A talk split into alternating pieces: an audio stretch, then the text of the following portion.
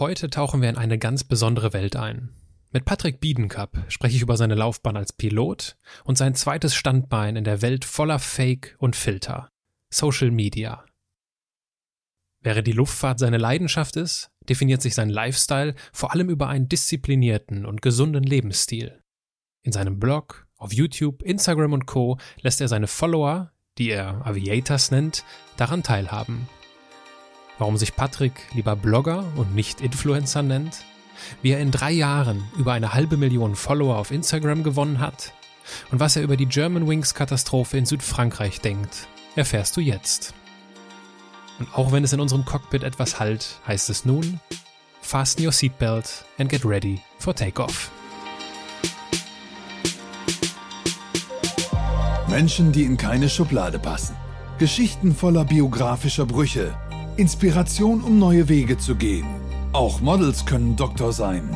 Erfolgsmuster von Andersmachern.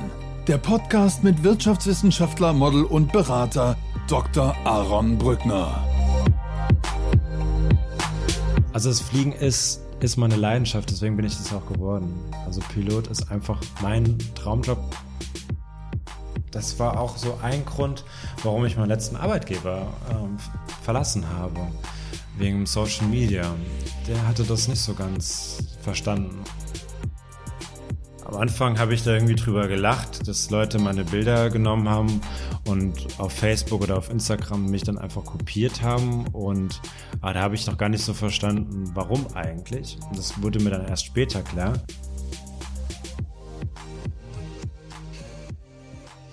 Patrick, schön dich kennenzulernen. Hallo, Aaron, freut mich auch. Ich beginne, das hast du ja bestimmt schon gehört, ich beginne meine Podcast-Gespräche immer mit einem kurzen Steckbrief. ja, ich habe es schon gehört. Dein Name? Patrick? Dein Pilot Alter? Patrick. Pilot Patrick. Nee, Patrick, reicht. Ste- Steht das eigentlich in deinem Pass? Nee, noch nicht. Es gibt doch so eine Rubrik Künstlernamen, oder? es gibt tatsächlich, ja. Aber nee, es ist Patrick. Dein Alter? 30, Deine Heimat? Berlin, Deine Geschwister? Bruder, Dein Vorbild? viele. Fällt dir eins aus Ich irgendeinem wirklich- Anlass besonders ein? Ähm, als ich einen Podcast heute von dir gehört habe und du hast die Frage gestellt, habe ich echt drüber nachgedacht, wer ist mein Vorbild? Und ich konnte nicht, ich konnte kein, Spitz, mir ist nichts eingefallen. Also für mich sind Vorbilder Leute, äh, die Träume haben und diese Träume wieder verwirklichen. Das ist, das ist für mich ein Vorbild automatisch. Okay. Angenommen, du sitzt an einer Hotelbar. Was willst du trinken? Martini Bianco mit Eis und einer Zitrone. Ich setze mich dazu mit einem Gin Tonic. Wir würden ins Gespräch kommen. Auch gut. Worüber würdest du dich am liebsten mit mir unterhalten? Luftfahrt, Fliegen. Echt, darüber willst du dich am liebsten...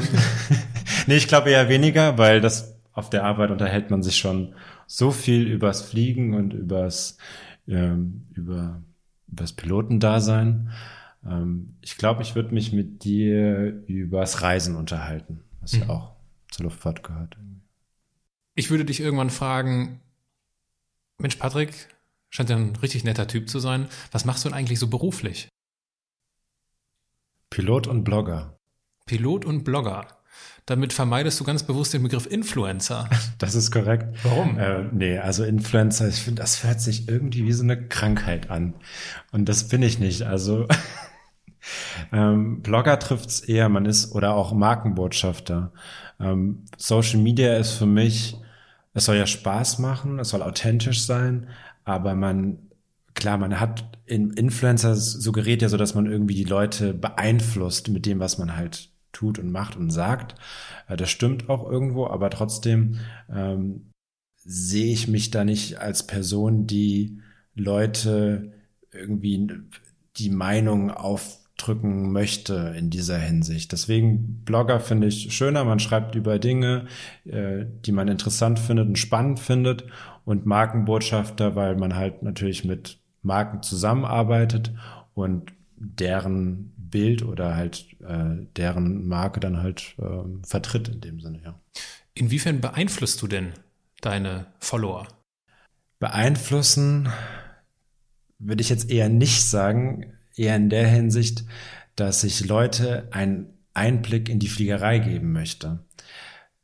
Ich habe ja auch so angefangen. Also meine Idee hinter meinem Social Media, also ich hatte eigentlich gar keine Idee. Ich wollte ursprünglich eigentlich meinen Familienfreunden Einblick. Ich bin ja früher Privatjets geflogen als Pilot und das ist ja so eine Branche, da hat man überhaupt keinen Einblick ja. als außenstehende Person.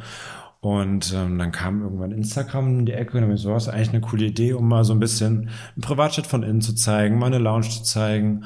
Und so hat sich das dann entwickelt. Da habe ich das erste Selfie aus dem Cockpit geschossen und auf einmal sehe ich, immer mehr Leute interessiert sich das, interessieren sich für meine Bilder oder das, was ich halt zeige oder diese Einblicke gebe. Und ähm, dann ist mehr oder weniger da mein Social Media sehr, sehr schnell gewachsen. Und ich habe halt gemerkt, dass ich irgendwo in dieser Branche so sehr einzigartig war, weil ich einfach die Leute mitnehmen kann auf meine Reisen. Klar, das können auch andere, aber mittlerweile ist ja das Cockpit so eine Art Hochsicherheitstrack geworden, aber ich kann die Leute halt mitnehmen und auch so ein bisschen einfach den Einblick geben, was ein Pilot so erlebt und was man ja genau, also im Cockpit halt dann letztendlich macht. Ich finde das interessant, dass du das so ein bisschen umschiffst, dass du sagst, ja, beeinflussen nicht so richtig. Jetzt, um vielleicht den Zuhörern die Dimension ein bisschen aufzuzeigen, du hast über 35.000 YouTube-Abonnenten. Ja. Du bist fast bei einer halben Million Follower bei Instagram. Ja, genau.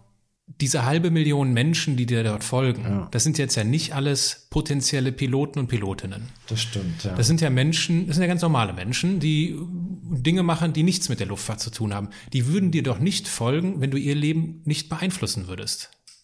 Ähm, ich habe festgestellt, dass viele Leute, oder ich kriege ja sehr, sehr viele Kommentare und ähm, merke ich halt immer wieder, wie viele Leute mir schreiben, sagen, du ähm, machst das Fliegen für mich schöner, weil sie einfach auch Flugangst haben und ich sie dadurch so ein bisschen beruhigen kann, also dass ich zeigen kann, hey, ähm, das Fliegen ist einfach super sicher.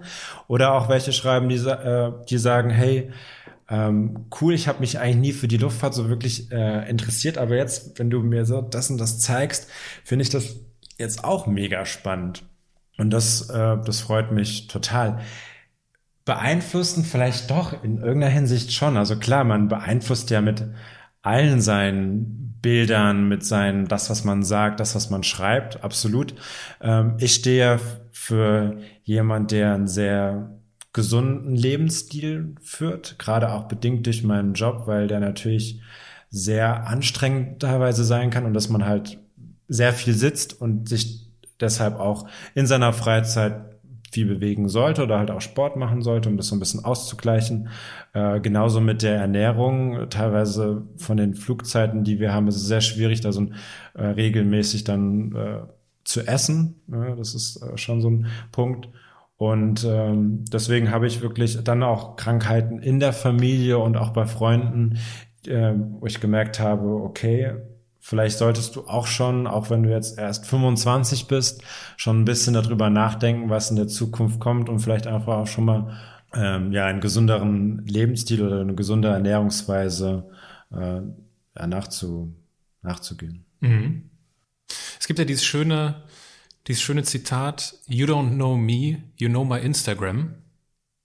Hast du bestimmt schon mal gehört? Ja, habe ich schon mal gehört. Das ist eine freundliche Erinnerung daran, dass die Social Media Welt eine, eine Welt voller Fake und Filter ist. Ja. Und deswegen frage ich mich, wie gut kennen dich denn deine Follower? Ich glaube, die kennen mich sehr gut. Aber, ganz großes Aber, es sind viele Dinge, die ich auf Social Media überhaupt nicht preisgebe. Weil, ähm, auch ganz bewusst, weil ich trotzdem ja irgendwo noch ein Privatleben habe. Ich teile ja schon sehr viel von meinen Erlebnissen, aber bis zum gewissen Punkt. Und das ist, glaube ich, auch ganz, ganz wichtig. Ähm, hatte, ich habe auch am Anfang immer sehr gehadert, so mein Schlafzimmer zu zeigen, weil ich gesagt habe, das ist so mein letzter Rückzugsort und sollte eigentlich keiner wissen, wie mein Schlafzimmer aussieht, aber mittlerweile gehört das Schlafzimmer auch zu meinem Social Media. Ähm, nichtsdestotrotz, ich glaube, meine Follower kennen mich da schon sehr gut, äh, aber es gibt sicherlich Punkte, äh, die sie nicht kennen. Okay. Einfach mich so ein bisschen zu schützen. Mhm. Das ist genauso wie ich jetzt auch meinen Arbeitgeber nicht bei Social Media preis, äh, preisgebe. Einfach um meinen Arbeitgeber ein bisschen zu, in der Hinsicht zu schützen oder auch mich zu schützen, um mich halt nicht angreifbar zu machen. Mhm. In welchem Jahr hat eigentlich alles angefangen? Das hat alles so knapp vor drei Jahren angefangen. Also für mich ist es immer alles noch total Neuland. Ich kann es teilweise. Ja, ist ja relativ. Es ist Wahnsinn. Ich dachte, ich glaub, das sind jetzt, komm, ich höre so acht Jahre oder Ja, so. manche sind echt schon, äh, manche sind schon echt Ewigkeiten, sag ich mal Ewigkeiten, aber so schon von Anfang an dabei und die sind äh, teilweise überrascht, was ich da für ein Wachstum hingelegt habe. Binnen drei Jahren eine halbe Million Follower zu machen. Ich glaube, dieses Jahr allein sind es über 200.000 äh, Follower. Also ich nenne ja meine Follower nicht Follower, sondern Aviators. Ich weiß nicht, ob du das schon so mitbekommen hast. Das habe ich mitbekommen. Das war so, genau, von Anfang an fand das eigentlich total spannend. Ich sagte, ja, warum Follower? Das hört sich irgendwie so plump an. Deswegen heißen sie meine, bei mir meine Follower Aviators. Es ist doch auch so, dass man immer schneller wächst, ne? Also, nee. Nicht? Nein, absolut nicht. Okay. Habe ich auch gedacht. Ich habe gedacht, das ist so eine exponentielle Kurve. Ja, genau. Nee. Okay. Was sind denn so, was, was waren denn so deine, was sind denn deine Erfolgsrezepte, um zu wachsen? Es gibt, glaube ich, nicht das Erfolgsrezept. Ähm, es sind viele Parameter, die man bedenken muss, aber was ganz wichtig ist, das sage ich jedem, der immer fragt, wie hast du das geschafft? Man braucht ein Alleinstellungsmerkmal. Ein Unique Selling Point, so sagt man das, glaube ich, in der Betriebswirtschaft. Habe hab ich schon mal gehört. Genau. ähm, etwas, was dich einfach speziell äh, macht und dich von der Masse abhebt. Und das habe ich halt, glaube ich, geschafft. Ähm, erstens äh, mit meinem Job. Ganz klar, das macht mich natürlich aus, dass ich Pilot Patrick bin. Ähm, einfach weil Pilot an sich ja schon ähm, ein Job ist, der hohen Stellenwert in der Gesellschaft hat oder auch viele Leute fasziniert oder auch überleg mal, wie viele Freunde du hast, äh, die damals bestimmt gesagt haben, ich würde gern Pilot werden. Unheimlich viele. Und ähm, erstens das und zweitens, man muss halt, klar, das Aussehen gehört halt irgendwie auch dazu beim Social Media, ähm, ganz klar. Und ähm, das, was man halt Klar, dann ist natürlich wichtig, wie verpackst du das Ganze? Ne? Was zeigst du? Welche Fotos nimmst du auf? Ähm, ein Selfie jeden Tag reicht halt auch nicht. Ich meine, mhm. ähm, gehört irgendwie auch dazu. Versuchen sich nicht zu verstellen. Und das ist, glaube ich, bei Social Media unheimlich schwierig. Ist ja so ein bisschen ja. widersprüchlich, ne? Ja. Verstell dich nicht in einer sehr verstellten Welt. Ja. Also klar, ich habe äh, ich hab manchmal so ein bisschen von Kollegen, gerade vor kurzem, das fand ich eigentlich ganz spannend. Ich freue mich immer total über Feedback. Äh, er, ähm, er kennt ja mich auch, durch, also kennt meine Social-Media-Kanäle und er meinte so, ja, ähm, das, was du immer so teilweise zeigst, das ist ja gar nicht so die Realität. Gerade so beim, äh, also vom Job halt her. Und dann meinte ich so, ja, aber die Leute wollen ja nicht sehen, wie ich da irgendwo müde im Bett liege und sage, ach, der Tag war so anstrengend und klar, es gehört natürlich irgendwo dazu und das gebe ich dann auch gerne mal so einer Story preis, aber klar, der, äh, mein Post, den ich dann am Tag mache, ist eher so ein bisschen the sunny side of life, ganz klar, weil ja. ich finde Social Media ähm, soll ja Spaß machen, das soll irgendwie die schönen Seiten äh, der Welt halt auch zeigen. Der anderen Seite gehört es natürlich auch dazu, dass man mal am Tag vielleicht nicht so hübsch aussieht, aber ähm, das muss ich da dann halt nicht unbedingt preisgeben. Oder er gesagt hat, ja, dann warst du da wieder im Privatchat. Das stimmt ja auch nicht. Die Piloten fliegen ja nicht im Privatchat irgendwie durch die Gegend. Dann meinte ich so, ja, aber ich habe, ich besuche, ich interessiere mich ja für die Luftfahrt. Ich sehe mich ja auch ein bisschen als äh, Aviation- oder Luftfahrtblogger. Und äh, dann gehe ich natürlich auch auf Messen, wo, wo solche Flugzeuge halt ausgestellt werden. Und das ist ja auch meine Idee. Ich will ja Leuten zeigen, hey, so luxuriös kann man fliegen, ja. Klar, selbst fliege ich jetzt auch nicht mit einem Privatjet durch die Gegend, aber äh, solche, ja, vielleicht die Pilot, Pilot Patrick Airways dann, nur mit einem Privatjet. Du postest jeden Tag ein Bild, ne? Jeden Tag ein Foto. Teilweise habe ich jetzt mal ab und zu sogar zwei Posts gemacht, aber das nimmt zu viel Zeit in Anspruch. Aber ein Bild am Tag. Die Zeit nicht die, nur für die Produktion des Bildes, sondern auch für die Postproduktion im Sinne von die Kommentare kommentieren, ne? Ja, nicht nur, nicht nur Kommentare, sondern äh, erstmal das Bild vielleicht aussuchen, äh, dann auch nochmal bearbeiten. Man will ja irgendwie so das Beste dann irgendwie da rausholen. Caption schreiben, das finde ich unheimlich wichtig, also die Bildbeschreibung unterm Bild. Wer macht denn die ganzen Bilder? Teilweise ich. Also alleine. Ja, aber manche, Bilder, manche Bilder kannst du ja nicht alleine gemacht haben. Du stehst vor irgendwas und, dann- und du hast ganz viele Bilder, wo ich mich immer frage, hast du immer jemanden dabei, der die Schön Fotos wär's. macht? Schön wär's. Ich habe mir so mittlerweile so ein kleines Netzwerk aufgebaut mit äh, Fotografen, weil ich fliege immer zu den gleichen Zielen, äh, die ich dann anschreibe und sage, hey, hast du Lust, wieder ein paar Bilder zu machen? Ähm, ich habe aber auch mein Stativ dabei. Das heißt, wenn ich halt nicht jemand habe, dann mache ich das mit dem Stativ.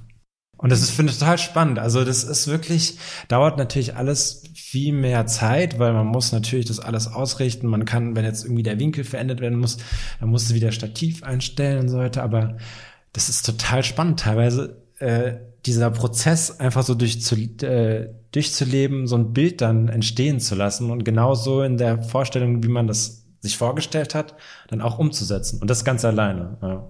Ja, aber jetzt mal ganz im Ernst. Du stellst dich irgendwo hin, da ist eine Sehenswürdigkeit, Ja, du stellst, du stellst ein Stativ dahin ja, und machst Bilder von dir. ja. Du bist ja nicht alleine auf der Welt. Ich glaube, manche Leute denken auch so, was, was ist mit dem falsch? Ja? Es ist auch, auch für mich jetzt, ich habe ja YouTube seit diesem Jahr, ähm, jede Woche ein Video versuchen wir im Moment. Ich habe so ein kleines Team im YouTube, weil alleine will ich es nicht schaffen. Und äh, dort ist es auch so, ganz komisch, wenn man halt da mit der Kamera da rumläuft, die Leute gucken halt immer, ja. Dann, aber das ist mittlerweile ist es für mich so, gehört einfach dann dazu, ja, dass die Leute dann halt da auch irgendwie gucken. Aber zum Beispiel in Paris äh, war ich jetzt vor kurzem und da war ich im Eiffelturm, da kann ich mein Stativ, Stativ natürlich nicht hinstellen, weil Ja. erstens habe ich Angst an meinem Stativ und meiner Kamera. Äh, da gehe ich einfach hin und frag halt Leute, die auch eine gute Kamera haben und sag, hey, kannst Ah. du nicht von mir ein Bild machen? Dann gehe ich aber nicht zu einer Person, sondern gehe ich vielleicht zu fünf oder sechs Personen, um dann genau das Bild zu bekommen, das ich gerne hätte. Das ist schlau. Meistens die Asiaten mit guten Kameras, kann ich nur empfehlen. Das ist schlau. Wie ist das denn, wenn du dann an so, ich meine, du hast ja, ich habe bei YouTube da ein bisschen Recherche betrieben, du bist ja an wunderschönen Orten auf dieser Welt. Ist das denn, kannst du das noch genießen? Oder kommst du da an und denkst direkt in Posts? Und dann, ah, die Ecke da hinten, die könnte ich, ah, nee, das da hinten. Also, Kannst du noch genießen? Ich versuch's.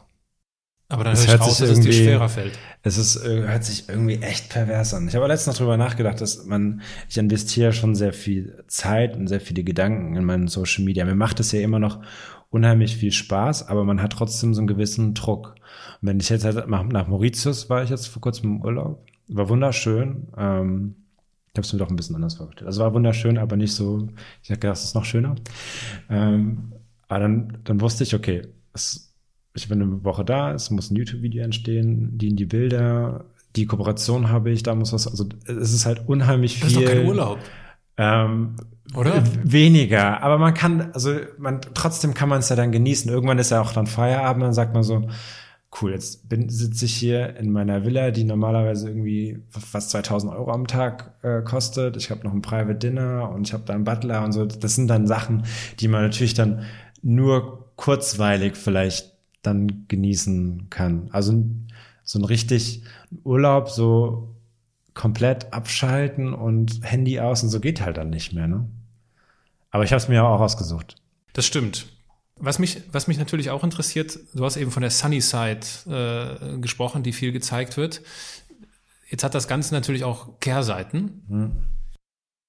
Ein Thema sind doch zum Beispiel äh, Hater. Also ich meine, das ist ja das, was man überall so liest in den ganzen Kommentaren. Ja, was ist deine Erfahrung dort mit mit Kommentaren, die irgendwie blöd sind oder doof oder respektlos? Hast du da Erfahrungswerte?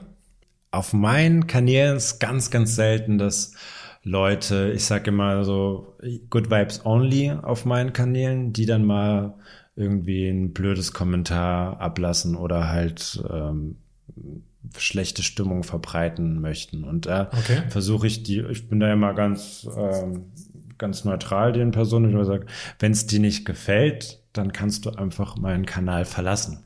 Du musst dir ja nicht meine Bilder anschauen, du musst dir nicht meine Stories anschauen. Wenn es dir nicht gefällt, dann bitte gehen und nicht irgendwie schlechte Stimmung ver, äh, Ja. verbreiten. Ähm, was ich aber bemerkt habe, es gab mal so einen Fall, dass äh, mein Bild mal benutzt worden ist und wurde so komische Grimassen äh, draufgemalt und dann wurde so ein Vergleichsbild gemacht von von der Luftfahrtlegende damals. Hat man so einen alten Flieger gesehen mit hier mit einer Fliegerbrille und äh, im, daneben ich mit irgendwie so mit so einem, wie soll man sagen, mit so einem Hasengesicht so aufgemalt. Und dann war es total interessant zu sehen.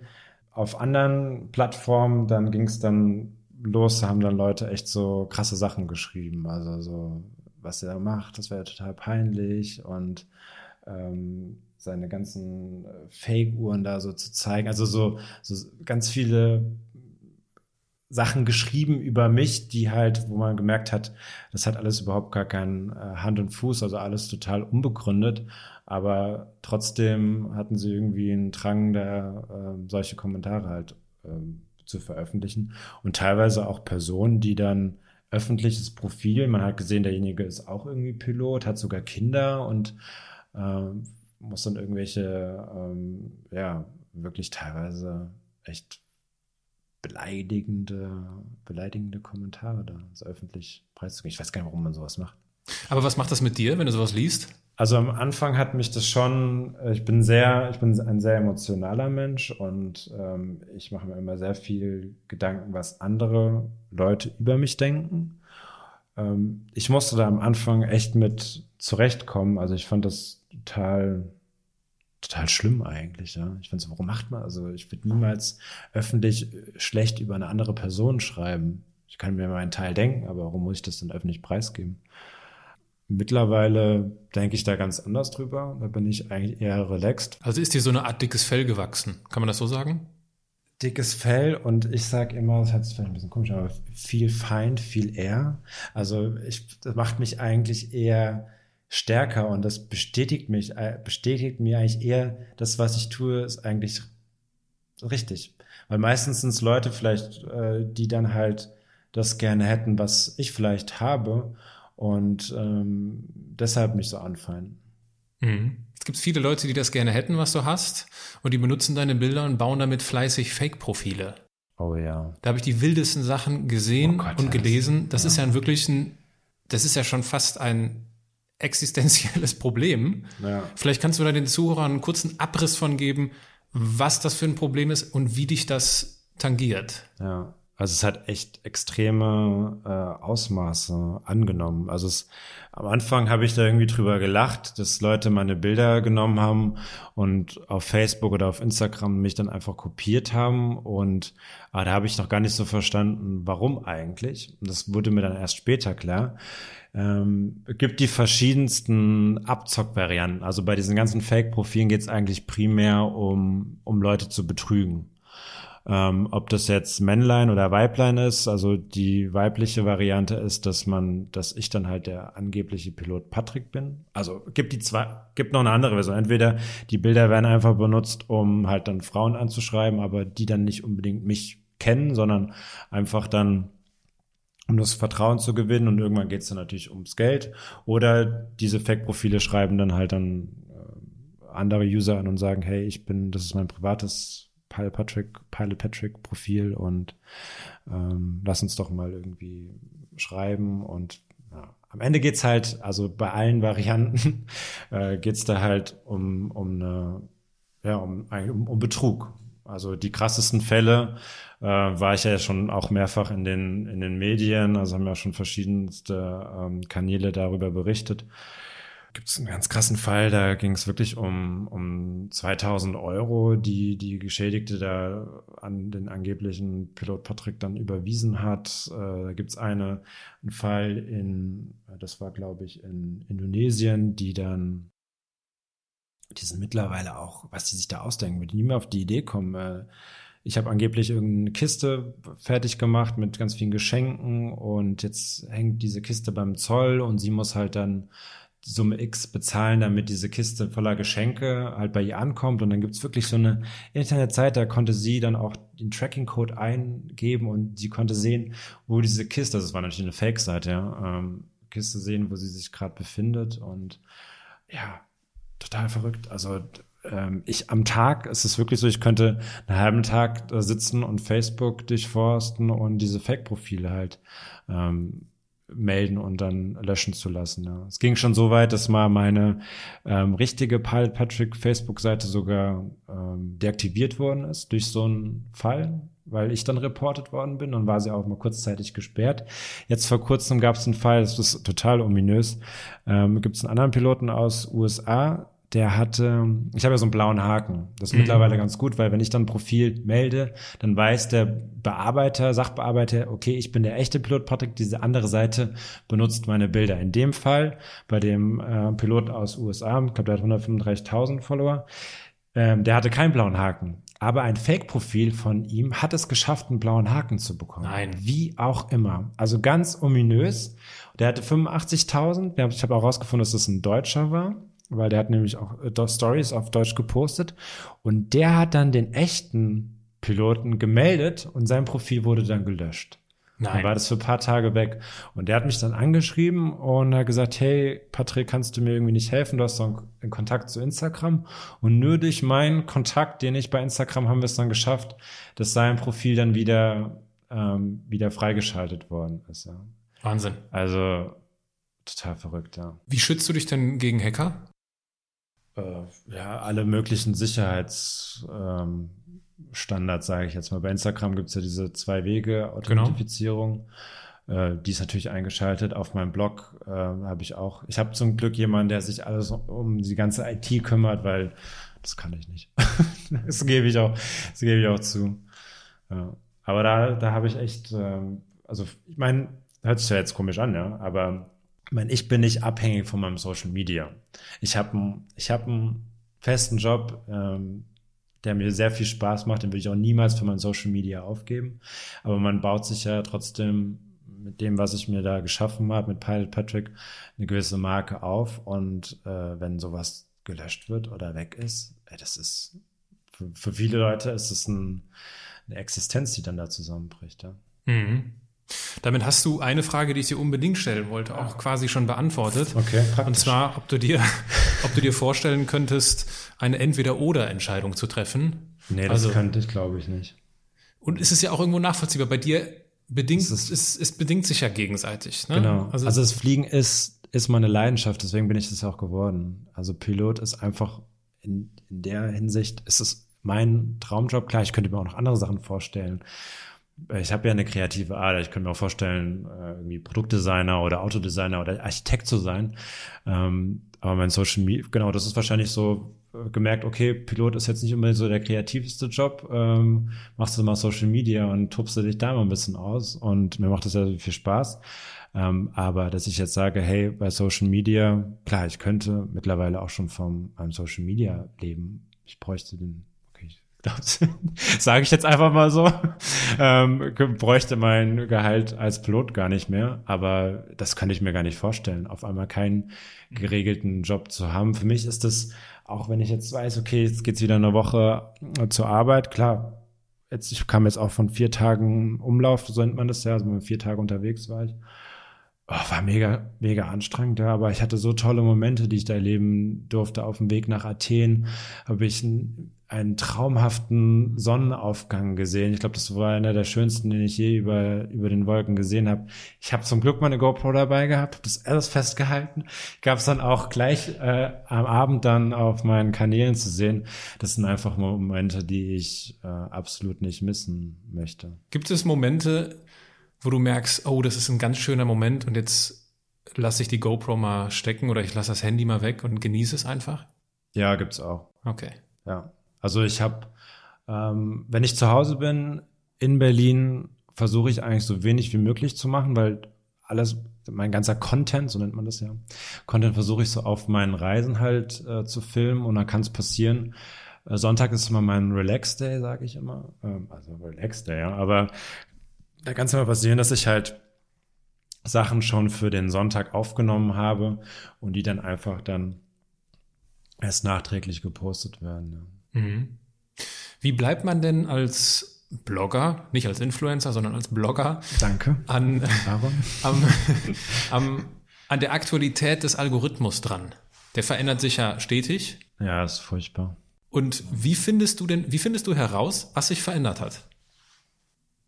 Es ist ganz schwierig, da ähm, Ball des äh, Algorithmus zu bleiben. Ich habe das Gefühl, dass der ändert sich fast täglich und man muss, man muss halt immer mal wieder experimentieren, was Neues ausprobieren, ob das jetzt vielleicht mal eine andere Bildsprache ist oder einfach mal was ganz anderes zeigen. Ich meine, ähm, ich zeige mich ja auch mal gerne oben ohne und vielleicht dann am Strand, aber das ist interessant, da ist zum Beispiel das Engagement total hoch, weil die Leute das total schick finden, ja, äh, weil ich da am Strand oben ohne bin. Aber auf der anderen Seite sehe ich, dass auch über so ein Bild jetzt nicht unbedingt neue Follower dazukommen. Also das ist manchmal ganz spannend so zu sehen. Dann habe ich festgestellt, dass Leute sich auf einmal mehr interessieren, wie ich als Passagier irgendwo mitfliege, als Pilot, als dass ich selbst vorne als Pilot beschäftigt bin. Vielleicht, weil sie es einfach schon zu viel auf meinen Social Media Kanälen gesehen haben, vielleicht dann die Passagierseite sich dann mehr damit identifizieren können. Ähm, man muss immer wieder was Neues ausprobieren und gucken, ja. Das ist ja so die Content-Seite. Ja. Aber es gibt ja auch so eine, es gibt ja auch eine Technik, die dahinter steckt. Also, Ja. wie viel Hashtags sollte ich Ja, benutzen? genau. Sowas. Ich habe mal lange Zeit gar keine Hashtags gepostet, dann hat das Bild genauso eine Reichweite gehabt, wie wenn ich 30 Hashtags benutzt hätte.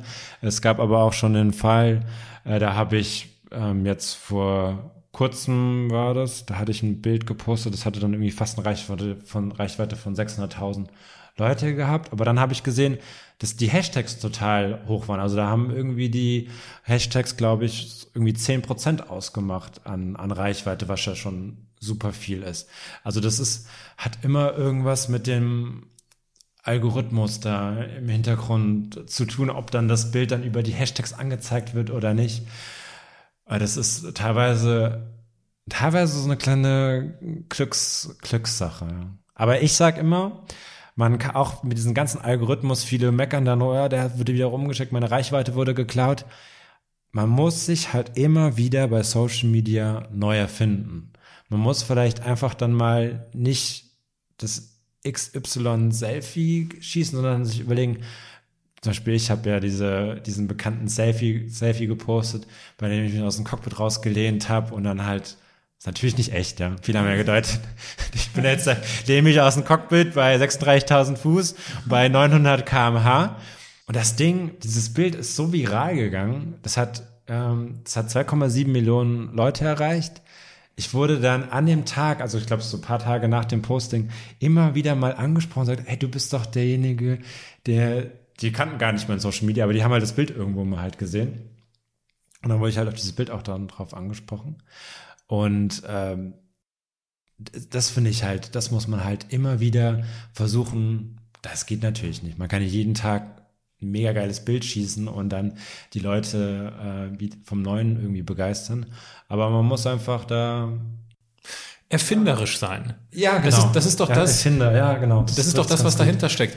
Und ich bestätige das. Ich habe mit einem Freund darüber gesprochen, dass wir uns heute unterhalten. Und er kommt aus deiner Szene, sag ich Ah, mal. Szene gut an. kommt aus deinem Genre. Ja, okay. und, äh, und er sagte sofort, ach, das ist der Typ, der hier dieses Selfie aus dem, äh, aus, aus dem Cockpit geschossen hat. Ja. Und das ist ja, das ist ja eine gewisse Erfindung. Ich glaube, das ist das, was du meinst, ne? dass man sich ständig fragt, okay, was ist, was ist neu, was habe ich noch nicht gemacht? Genau, ja. Aber das finde ich auch total spannend, ähm, sich da immer wieder neu zu erfinden und da einfach in der Hinsicht kreativ sein kann. Ja. Deswegen finde ich es auch, wenn zum Beispiel mit Firmen zusammenarbeitet, ähm, finde ich es immer wieder sehr positiv. Man kriegt ja immer ein Briefing, das muss gezeigt werden, das darf nicht gezeigt so werden sollte. Da wird man ja schon in seinem Kreativität schon sehr eingeschränkt. Und das finde ich immer sehr schade, weil das diktiert ja irgendwie schon so ein bisschen auch drückt ja ein schon so eine gewisse Richtung, was man jetzt, wie das Foto halt aussehen soll. Ich glaube, man, da sollte man eher den Leuten einfach Freiraum geben und sagen, hier ist das Produkt, sage ich jetzt mal, XY, äh, T-Shirt, mach so, wie, wie du es immer machst. Ohne da jetzt irgendwie 50.000 Anforderungen zu stellen. Ja. Wie bewertest du denn für dich, mit wem du zusammenarbeitest und mit wem nicht? Ich arbeite mit den Firmen zusammen, die zu mir passen, wo ich sage, das ist einfach authentisch. Ob das jetzt eine Luxusuhrenmarke ist, wie zum Beispiel Breitling, ja. ähm, mit denen arbeite ich gerne zusammen, weil die haben einfach die Pilotenuhr und das passt natürlich 1A. Ich bin ja. jetzt vor kurzem mit deren äh, Breitling-Jets durch die Gegend geflogen. Ähm, das sind Tickets, die man nicht kaufen kann, sondern nur eingeladen wird. Da habe ich mich gefreut wie ein kleines Kind. Aber das habe ich nur durch mein Social Media erreicht, ja. Also es ist halt so, das sind halt so Momente, wo ich sage, wow, ja, hätte ich nie gedacht, dass ich da irgendwie auf einmal in so einem Flugzeug drin sitze. Ähm, sonstens einfach, ich schlage sehr, sehr viele Kooperationen aus. Ähm, wenn dann zum Beispiel irgendwie der Süßigkeitenhersteller kommt und sagt, hey, mach mal Werbung für meine Schokolade und sagt, nee, ich konsumiere keinen Zucker, deswegen mache ich halt auch keine Werbung dafür. Also so suche ich da meine Partner aus und ich bin ja auch nicht drauf angewiesen. Ja. Und ich sage halt immer, wenn ich Werbung mache, weil es immer sehr viel Aufwand ist, muss ja mit den Firmen, da, mit den Firmen ähm, Korrespondenz führen, Bilder müssen abgenommen werden, es, Bilder müssen geshootet werden. Das muss sich ja dann auch für mich lohnen, weil ich möchte nicht einfach umsonst meine Reichweite verschenken, um irgendein Produkt zu bewerben. Klar. Und meine Leute, also klar, ähm, Social Media funktioniert natürlich auch viel mit, mit Kooperation, dass man dadurch dann halt auch Geld verdienen kann. Aber Leute schalten ja meinen Kanal nicht ein, um Werbung zu sehen. Und deswegen halte ich Werbung wirklich zum Minimum. Weil ich sage, ich möchte ja, wenn ich Werbung gucken will, schalte ich Fernsehen an. Ne? Also, sorry. Ne? Wenn du, äh, wenn du mit einer Marke in deiner Wahl eine Kooperation bis an dein Lebensende schließen dürftest, welche wäre das? Ähm, also so ein Traum. Ich hoffe, das wird sich, wird irgendwann noch klappen. Aber ich würde unheimlich gerne mit Versace zusammenarbeiten. Ich trage auch gerade Versace. Ich wollte gerade sagen, dein Outfit passt äh, zu genau. ähm, ich finde die einfach mega. Ich finde das, sie ist, also äh, ich habe Donatella Versace jetzt vor kurzem äh, bei den JQ Awards äh, live gesehen. Leider nicht unterhalten, aber ich habe sie gesehen. Sie ist einfach eine das, was sie macht oder diese Mode, die sie kreiert, finde ich Wahnsinn. Teilweise ist es schon ein bisschen over the top, aber das macht es auch irgendwie total spannend. Deswegen habe ich auch eine Tapete an der Wand von Versace und da ich, das wäre mega die Ehre, äh, mit Versace zum Beispiel zusammenzuarbeiten. Ne? Hat sie sich jetzt nicht zurückgezogen? Oder sie hat doch verkauft oder so, ne? Das, da bin ich gar nicht so involviert. Ich meine. aber sie ist da auf jeden Fall immer noch im sie ist immer noch der kreative okay. Kopf von Versace. Ob das jetzt verkauft worden ist oder so, da weiß ich jetzt nicht. Ah, okay. Aber jetzt zum Beispiel mal, ähm, abgesehen jetzt von Versace, aber äh, habe ja schon Breitling eben gerade genannt, ähm, jetzt mir überlegt, ich bin jetzt seit drei Jahren bei Social Media und ich arbeite schon mit so einer renommierten äh, Firma zusammen. Ich, als das Angebot reinkam oder dieser, äh, da war ich völlig aus so einem Häuschen, weil ich gesagt habe, so, wow, jetzt darf ich mit so einer Marke zusammenarbeiten. Ich trage diese wahnsinnig tollen Uhren, darf ich tragen. Ja, habe ich immer schon als, ich weiß noch, als ich angefangen habe zu fliegen, ähm, im Privatjet und ähm, gedacht, so ja klar, mein Gehalt ist jetzt nicht so schlecht, aber für eine Breitling muss ich jetzt noch ein bisschen länger sparen, ja. ja, aber das ist doch cool. Ich meine, das ist auch ein, äh, ein großes Kompliment wenn sowas gelingt, ne? Ja, absolut. Es ist eine totale Bestätigung und äh, dafür, darauf arbeitet man ja auch irgendwohin. Nicht nur, dass die Follower vielleicht einen cool finden und äh, toll finden, das, was man halt da auf seinen Social Media zeigt, sondern halt auch dann, dass die Firmen sich melden und sagen, hey, du passt einfach perfekt zu uns und lass uns doch äh, da irgendwie zusammenarbeiten. Mhm. Lass uns ganz im Sinne eines Throwback Thursdays weil wir heute Donnerstag ja, haben. Ich habe heute auch ein Bild aus äh, Mauritius gepostet, wie ich am Strand bin. Das, das war mein Ich habe es ja. auch schon geliked. Sehr gut. Und hoffentlich auch kommentiert. Nein, noch, kommentiert noch nicht. ja, wir müssen noch eine Story auf jeden Fall drehen. Ne? Lass, uns, äh, lass uns ein wenig zurückblicken. Und angenommen, du müsstest ein Buch über dein Leben schreiben und das erste Kapitel würde von deiner Kindheit handeln. Wie würde das Kapitel lauten? Boah, jetzt ist meine Kreativität gerade gefragt. Wie würde der, der Titel äh, hm, Der kleine Flieger Patrick vielleicht, ja. Der kleine Flieger Patrick. Gab es in deiner Kindheit schon Anzeichen dafür? Ich ja. vermute gerade ganz spontan schon. Anzeichen ja. dafür, was du heute beruflich machst? Die waren da, aber ich komme nicht so aus einer typischen Fliegerfamilie, wenn man das jetzt, vielleicht glaub, würde man das denken, ähm, gar nicht. Also meine ganze, gut, mein Opa hat sein, sein Vater, der hat damals an der Tante Ju gearbeitet, an der Junkers, kennt man ja diese äh, Propellermaschine. Okay. okay ich kenne die nicht, aber. Die Tante Ju, so nennt man die. Ähm, kannst du ja vielleicht nochmal schauen. Dass, äh, ähm, ich, ich google mal, ja. Genau. Äh, Sonst aber mein Vater ist in der Finanzbranche, meine Mutter auch nichts mit der Fliegerei zu tun gehabt, aber für meinen Vater war es immer der Traum, Pilot zu werden. Und ähm, es war nicht so, dass ich klar vornherein wusste, okay, ich will jetzt unbedingt Pilot werden. Das war so, glaube ich, so ein Weg, der sich so, so entwickelt hat oder so diese Vorstellung. Aber ich war schon früher als kleiner Junge total fasziniert. Ich wollte immer äh, so Flugshows waren wir da und immer Rundflüge mit. Also ich war da schon immer ähm, von der Fliegerei fasziniert, aber dass ich jetzt irgendwie konkret jetzt die Idee hatte, oh, ich, ich werde jetzt Pilot, war gar nicht so der Fall. Es hat sich erst so wirklich so in der Schulzeit oder so zum Ende hin entwickelt, ich gesagt habe, warum eigentlich nicht? Weil ich hatte wirklich nach der, nach der, nach dem Abitur hatte ich überhaupt gar keine Lust, irgendwie nochmal sechs Jahre oder so studieren, zu studieren. Und ich wusste auch ehrlich gesagt gar nicht so genau was und ähm, wollte eigentlich so schnell wie möglich ähm, unabhängig sein und ich wollte irgendwas machen, was mir halt mega viel Spaß macht. Und ähm, auch wenn ich zu dem Zeitpunkt noch gar nicht in dem Sinne jetzt vielleicht mal selbst geflogen bin, aber ich sagte, warum wirst du eigentlich nicht Pilot? Aber Hört sich irgendwie komisch an, aber genau so. Ja, was sich vor allem komisch anhört, ist, wenn du sagst, ich will nicht studieren und dann gehst du in die Pilotenausbildung. Also ja, das gut, ist doch wohl mal ein äh, Hardcore-Studium. Naja, es ist ja kein Studium, also es ist ja eine reine Berufsausbildung, die gar nicht als Berufsausbildung eigentlich angesehen wird. Ja, gut, aber die Inhalte, die du dort lernst, ist ja schon anspruchsvoll. Klar, aber du kannst alles, was du dort, na nicht alles, aber ähm, vieles, was du halt in dieser Ausbildung lernst, äh, wendest du ja dann auch in deinem späteren Beruf an. Das ist natürlich alles das, was ich halt dort in diesen zwei Jahren ja, sehr kompakt gelernt habe. Ähm, auch wirklich gelernt haben, viele haben ja dann teilweise nur auswendig gelernt äh, für den Test, ähm, kann man einfach eins zu eins ähm, heute in seinem Beruf dann anwenden. Was sagen denn deine Eltern heute zu deinen beruflichen Spielfeldern?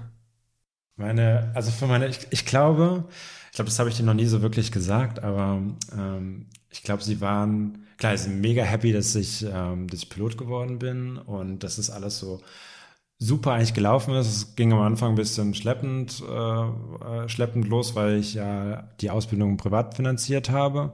Und dann ist man erstmal für den freien Markt zur Verfügung. Also ich hatte mit keiner Fluggesellschaft irgendwie zusammengearbeitet und hatte keine Jobgarantie.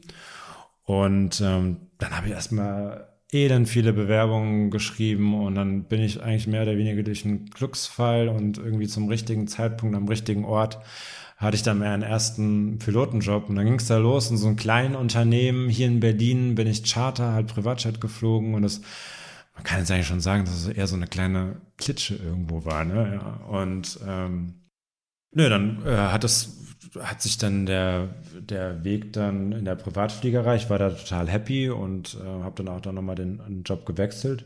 Und da standen meine Eltern absolut immer ähm, dahinter in dem, was ich da getan habe. Dann kam halt Social Media um die Ecke und dann haben sie das, glaube ich, so ein bisschen teilweise so belächelt und konnten das gar nicht so wirklich realisieren, weil sie schon gesehen haben, wie viel Zeit ich da investiere und was ich da mache. Ähm, aber mittlerweile sind sie, ähm, weiß nicht mittlerweile, aber sind, glaube ich, da schon sehr stolz drauf, was ich da äh, in meinen beiden Berufen, weil ich sehe auch mein Social Media ähm, als Beruf ähm, erreicht habe. Ähm, jetzt steht bald ein Captain's Upgrade an für mich. Das ist der nächste größere Schritt. Also im Moment läuft eigentlich. Wie nennt sich das dann? Ähm, dann bin ich Kapitän. Also ich bin ja jetzt First Officer, also okay. Co-Pilot umgangssprachlich. Ähm, heißt, ich sitze auf der rechten Seite, habe Preisstreifen okay. und Kapitän sitzt man dann auf der linken Seite okay. und ist letztendlich der verantwortliche Pilot eines Fluges. Hast du denn schon die Erfahrung gemacht, dass sich dein Blogging, deines, deines, dein Social Media Beruf sich negativ auf deinen Pilotenberuf auswirkt? Also da ich jetzt Kapitän werde, kann man so sagen nein, weil hat ja dann doch alles irgendwie funktioniert. Äh, ich hatte am Anfang, ich habe ja vor zwei Jahren den Arbeitgeber gewechselt, da hatte ich ungefähr 100.000 Follower oder ein bisschen mehr, glaube ich, weiß gar nicht. Ja, aber so um den Dreh, da war das ja auch alles noch so ein bisschen in den Kinderschuhen. Und da bin ich aber auch gleich am Anfang hin, habe gesagt, hey, das bin ich auf Social Media, ich würde das gerne weitermachen. Ähm, genau, also es war gleich gesagt, hey, wie steht ihr dazu? Und dann haben wir uns da so gewisse Guidelines halt festgelegt. Und es funktioniert halt sehr gut. Ich habe halt immer noch Kollegen teilweise, die das, glaube ich, auch gar nicht so richtig verstehen, was ich da mache. Ja, die da vielleicht auch klar einfach aus einer ganz anderen Generation kommen. Um, das ist für die ganz, ganz schwierig ist, das so nachzuvollziehen, was ich da eigentlich alles preisgebe und mache und tue. Weil ich meine, die sehen das ja auch dann, dass ich in meiner Freizeit, meiner Ruhezeit, wenn ich da irgendwo bin, dann losgehe und halt dann Fotos mache und Videos und weiß der Geier was. Jetzt habe ich gerade den Faden verloren. äh, Ob dem, sich das negativ auswirkt. Ach so, genau. Äh, klar. Äh, ich hatte aber auch schon den Fall, ähm, das war auch so ein Grund, warum ich meinen letzten Arbeitgeber ähm, verlassen habe, wegen Social Media. Der hatte das nicht so ganz verstanden und ähm, da war ich eigentlich noch relativ, war ich noch relativ klein, ähm, was klein, also von der Followerzahl. Und ähm, da ich ja früher Privatchat geflogen bin, habe ich da mega viele Anfragen bekommen von äh, Followern, die gesagt haben, sie würden gerne, sie fliegen Privatchats, sie würden aber gerne mit mir halt fliegen an Bord. Und dann kam halt wirklich sehr glaubhafte Buchungsanfragen, nur ich habe halt von meinem damaligen Arbeitgeber ähm, da immer halt nur was Negatives gehört. Die haben das halt in dem Fall auch nicht so ganz verstanden. Und dann habe ich diese Anfragen auch nie weitergeleitet, weil ich sagte, jetzt verkaufen bestimmt nicht durch mich Flüge und ähm, bei mir wird immer gesagt, das ist, äh, das wird nicht so ganz gern gesehen, was ich da zeige. Klar ist natürlich die Privatflieger schon sehr äh, ist ja eine sehr diskrete Branche und ich habe natürlich auch da nie irgendwelche äh, Infos preisgegeben. Damals gab es ja auch diese mit diesen Stories noch gar nicht so. Ne? Mhm. Instagram Stories mittlerweile weißt du ja schon automatisch, äh, wenn du irgendwas postest, klar, musst du ja nicht preisgeben, aber äh, okay, ich bin jetzt gerade da und da und das will man natürlich in der Privatfliegerei vermeiden, dass man weiß, wo mhm. fliegt Person XY heute hin und das ist natürlich alles ein bisschen schwieriger. Was können denn, was können denn Piloten von Influencern lernen? Oder nein, lass mich mich anders formulieren. Was können denn Piloten von Bloggern lernen?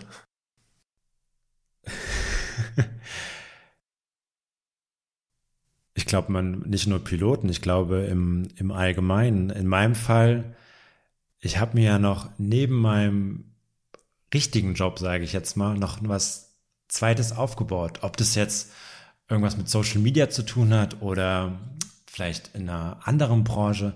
Man kann seine Freizeit, weil wir haben als meines Erachtens äh, als Pilot dann teilweise doch schon sehr viel Freizeit auch zwischen den Flügen oder auch vor Ort haben wir teilweise bis zu zwei Tagen, ähm, also ich glaube so 36 oder maximal glaube ich 48 Stunden mal eine Ruhezeit. Da ist so viel Zeit, in, in die man in andere Dinge investieren kann. Ich investiere es halt äh, in meinen Social Media, aber man kann ja auch hingehen und sagen, hey, ähm, ich bilde mich fort, ich mache vielleicht noch ein Studium nebenbei, ähm, ich habe die, die Idee, vielleicht mache ich einen Internet ähm, auf oder sonst was. Also man kann seine Zeit dann ganz weise eigentlich benutzen und halt nicht nur irgendwie die ganze Zeit Filme gucken und ähm, schlafen und ja. Mhm. Angenommen, oder lass mich es anders erzählen. Ich bin vor, vor kurzem bin ich am Bahnhof vorbeigelaufen. Jetzt muss man sagen, dass das Gespräch gerade hier im Winter aufgenommen wird. Äh, wir haben, wir haben Dezember. Ja. Und ich bin an, äh, an Obdachlosen Menschen vorbeigegangen. Ja. Und ich frage mich in solchen Situationen häufig, was würde ich machen, wenn ich an deren Stelle wäre? Und deswegen und dann habe ich mir natürlich spontan gedacht, Mensch, baust du die Frage doch einfach in dein nächstes Interview ein.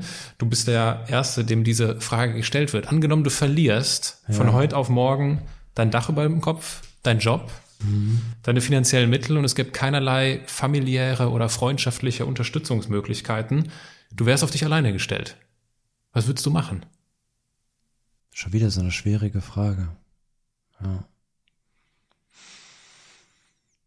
Mhm. Das Gute ist ja, ich meine, wir leben hier immer noch in Deutschland. Wir haben so viele Unterstützung und ähm, dass der eigentlich muss ja bei uns meiner Meinung nach ähm, bitte korrigiere mich, aber es muss ja bei uns wirklich keiner auf der Straße sein beziehungsweise auf der Straße schlafen. Ich wäre mir nicht schade genug, ähm, mir Hilfe zu holen ich finde es total schwierig, die Frage. Ich weiß, ich weiß, gar nicht, was ich machen würde. Ist sie auch. Der ist total ich hab, schwierig. Oh, ich, ich, wie gesagt, ich habe mir darüber gedacht, ich habe mir dieselbe Frage gestellt. Ich habe gesagt, was würde ich an deren Stelle machen? Ja. Und es ist wirklich schwer. Mhm. Weil ich glaube, ich habe irgendwann mal ein, ein Interview gelesen von jemandem, der auf der Straße gelandet ist. Ja. Und ich kenne, ich kenne diese Meinung, ja, in Deutschland muss niemand auf der Straße ja, genau. landen. Ja, es, ist so es, es gibt Fälle, es gibt Fälle, wo Menschen durch sämtliche sozialen Raster fallen. Ja. Und dann bist du, steckst du irgendwann in einem Teufelskreislauf. Wenn du keine Adresse mehr hast, dann kriegst du kein, hast du keinen Anspruch mehr auf die Hilfe, weil du brauchst eine Adresse. Genau. Das ist so ein Teufelskreis also, scheinbar. Ja. Und wenn du da einmal drin hängst, ist es tatsächlich schwer, da wieder rauszukommen. Ja. Und deswegen ist es auch, glaube ich, total schwierig, wenn man sage ich mal, in so trockenen Tüchern irgendwie ist und man seine hat, man sein hat sein Luxus, man hat seine Wohnung, man, man hat irgendwie alles, glaube, dann ist es einfach total schwierig, sich in solche Situationen einzuversetzen. Aber ich merke das zum Beispiel, wenn ich halt am Reisen bin und ich, mein, man sieht als Pilot super viel. Ähm, auch, man sieht natürlich auch die nicht die nicht so schönen Seiten der Welt, sage ich jetzt mal. Ne? Ich, auch damals, als ich mit dem Privatjet geflogen bin, jetzt fliege ich ja nur in Europa, aber damals bin ich äh, dann auch mal irgendwie nach Afrika geflogen. So, das ist dann schon teilweise eine ganz, ganz andere Welt. Und dann muss ich jedes Mal sagen, wenn ich dann nach Hause komme, boah, wir können, also ich bin so happy und dann auch, dann, ich habe auch dann gelernt, vieles einfach noch mehr zu schätzen, weil man lebt ja teilweise in so seinen kleinen Kosmos und alles ist so schön. Und wenn man dann halt auch mal sowas sieht oder dann auch so extrem Armut, sage ich jetzt mal, äh, dann, dann nimmt man sowas einfach viel bewusster wahr. Und ähm, jetzt halt gerade vor kurzem, ich hatte einen Auto, Autounfall. Mhm. Ähm, das ist gerade zwei Wochen her, ähm, war ich auf dem Weg von der Arbeit zurück nach Hause und auf der Autobahn habe ich die Kontrolle vom Auto verloren und bin über die Leitplanke geschossen und Auto ist Totalschaden, also wie ich jetzt gerade rausgefunden habe. War zum Glück nur Mietwagen. Ähm, mir ist halt nichts passiert. Ja. Ich habe nicht einen Kratzer abbekommen, obwohl das Auto komplett kaputt ist. Und ich lag da im Krankenhaus, ähm, musste natürlich zur Kontrolle und ähm, ich war so happy, dass ich einfach tausend Schutzengel gehabt habe. Ich sag, ich habe schon immer damals, das sage ich auch immer auf meinem Social Media gesagt, lebe jeden Tag so, als wäre es dein letzter und versuche einfach, auch wenn der Tag vielleicht nicht so rund läuft, einfach das Beste zu machen und ihn trotzdem irgendwie zu genießen. Und als mir das jetzt passiert ist vor kurzem, habe ich auch noch mal so ein bisschen die Sichtweise auf das Leben auch so, also so ein bisschen, also nicht ein bisschen verändert, sondern es hat sich schon verändert. Ich sag, gesagt habe, okay, ich muss auch mal wissen, ab sofort, wann irgendwie mal Schluss ist, zum Beispiel bei, auch bei Social Media, wo ich sage, okay, jetzt machst du mal Stopp, jetzt nimmst du einfach dir mal eine halbe Stunde und genießt das vielleicht mal oder ähm, einfach Dinge auch, nimm, nimm sie einfach ein bisschen mehr wahr als sonst, ja.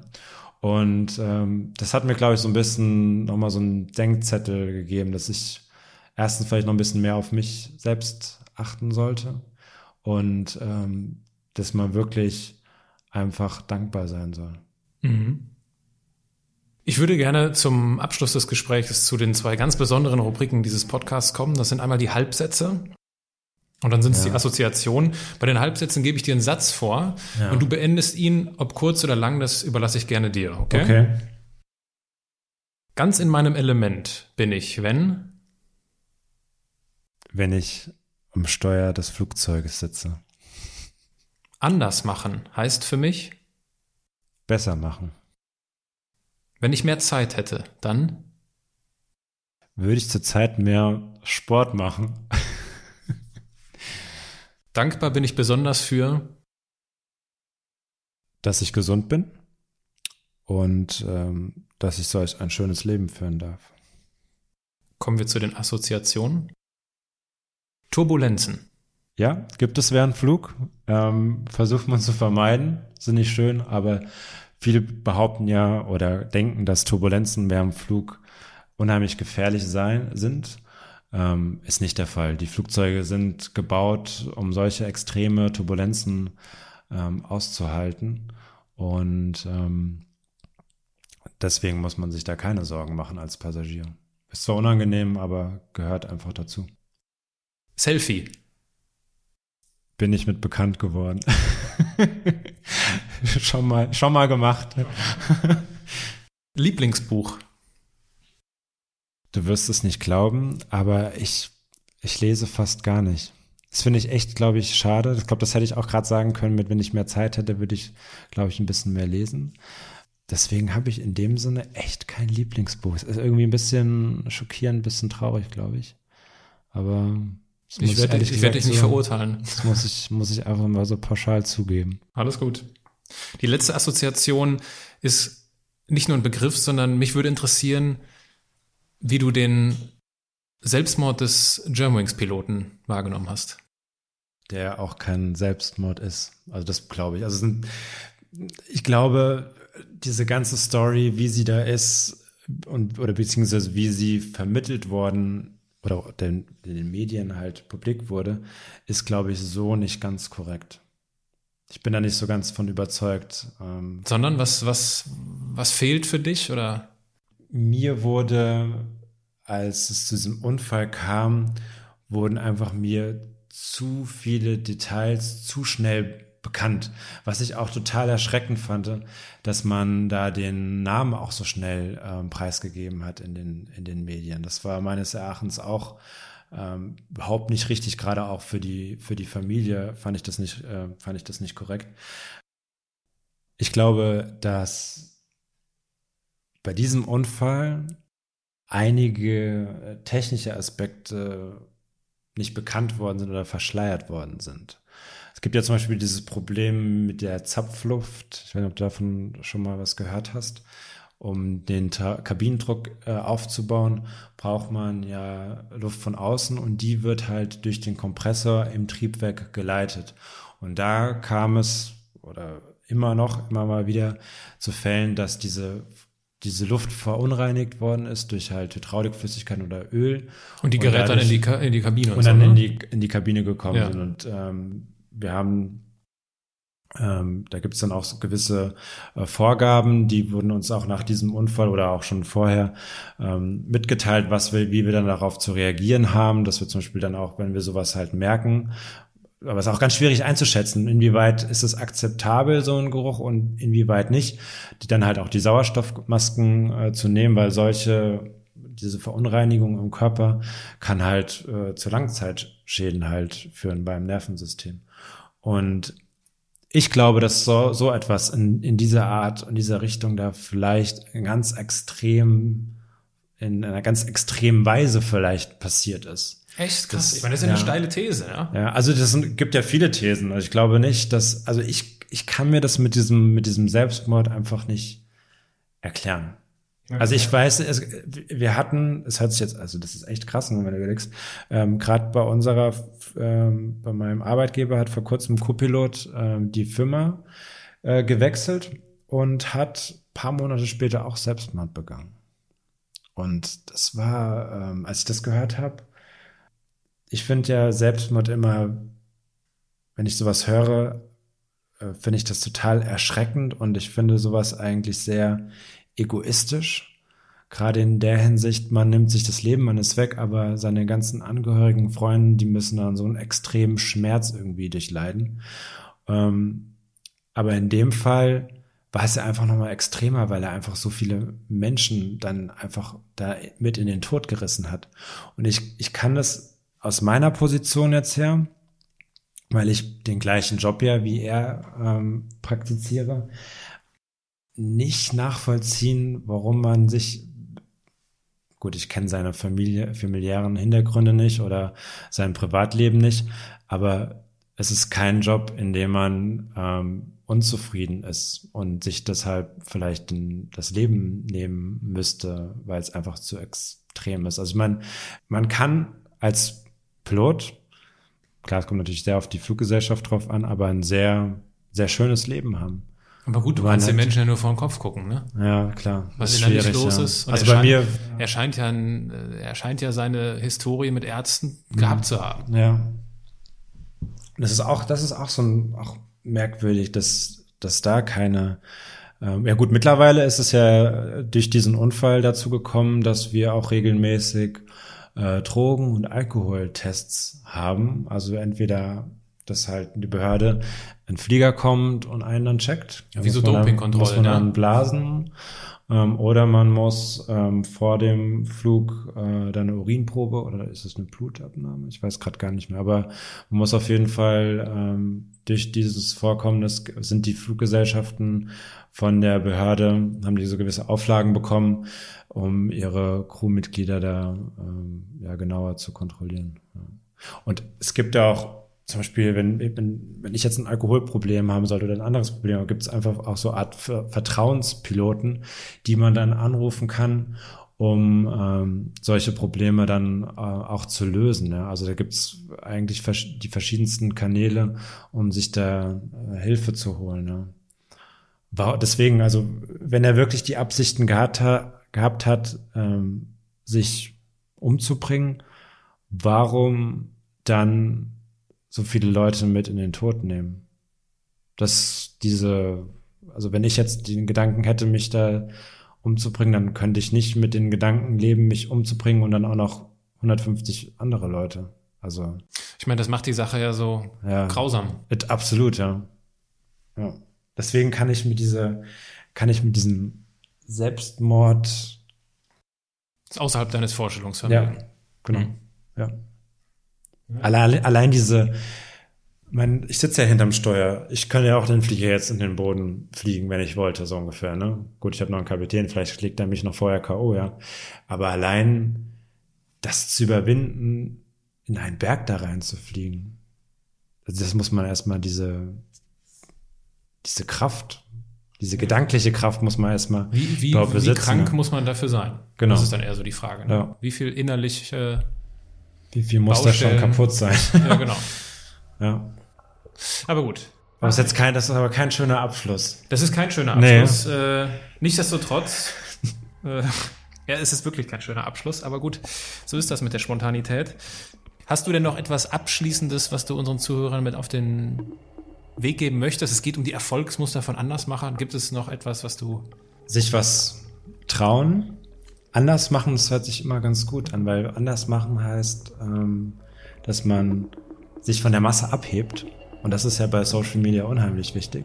Oder generell, wenn es um Unternehmen oder Unternehmungen geht, ja, anders machen bedeutet ähm, für mich auch in der Hinsicht irgendwie vielleicht auch besser machen, weil wenn man es besser macht, hebt man sich ab. Und ähm, egal, ob es jetzt Social Media ist oder ob man vielleicht einen anderen unternehmerischen Gedanken hat, auf jeden Fall versuchen, deine Sache gut zu machen, sich abzu abzuheben und dadurch ähm, besser zu sein als andere. Und ähm, das habe ich so durch meine Social Media Aktivitäten gelernt und bin da irgendwie auch so ein bisschen zum äh, kleinen Geschäftsmann irgendwo geworden. Ja, auch ist ja wie so eine kleine Marke geworden oder eine Brand geworden. Und ja, genau, deswegen natürlich ganz fleißig folgen. Pilot Patrick, alle Kanäle. Und ähm, ja, ich sag immer ähm, Safe Travels and Happy Landings. Das ist doch ein schönes Schlusswort. Ich danke dir für diesen gemeinsamen Flug. Danke. Vielen Dank, dass du an Bord warst. Und kennst du jemanden, der diese Folge mit Patrick unbedingt hören sollte? Dann leite sie doch einfach weiter. Wenn dir die Qualität und die Gäste meines Podcasts gefallen, freue ich mich über eine positive Bewertung bei iTunes. Wenn du in Zukunft keinen Andersmacher verpassen möchtest, abonniere den Podcast, folge mir auf Instagram oder adde mich auf LinkedIn. Bis nächsten Sonntag, dein Aaron.